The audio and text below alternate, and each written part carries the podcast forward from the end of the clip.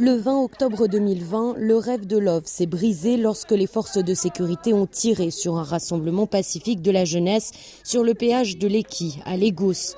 Deux ans et demi plus tard, la jeune femme de 29 ans a retrouvé un peu d'espoir en l'avenir de son pays grâce à la candidature de Peter Obi, le candidat du Parti travailliste. Je vais ramener ça à Ensar, car c'est un moment qu'on ne peut pas changer.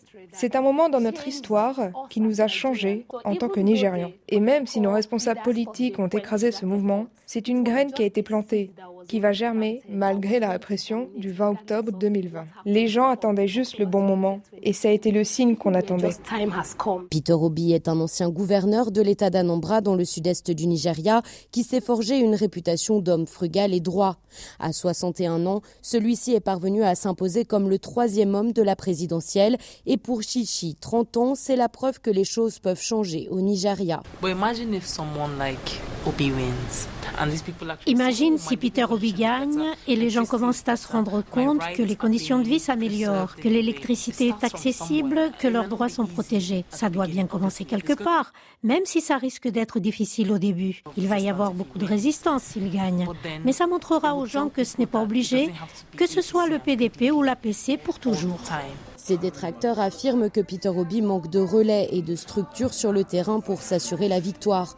Mais pour Tomiwa, c'est au contraire le signe que l'on peut faire de la politique autrement au Nigeria. Peter Obi a prouvé qu'un homme politique n'a pas à distribuer des centaines de millions de naira et à apparaître de temps en temps à un rassemblement politique quelconque.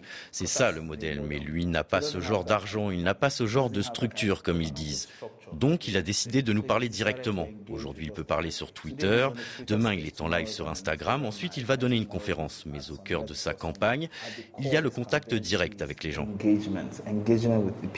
Plusieurs sondages indiquent que Peter Obi pourrait devancer les candidats de l'APC et du PDP à l'issue du premier tour de la présidentielle. Si ces résultats se confirment dans les urnes, cela pourrait conduire à un deuxième tour inédit au Nigeria. Lisa Fabian, Lagos, RFI.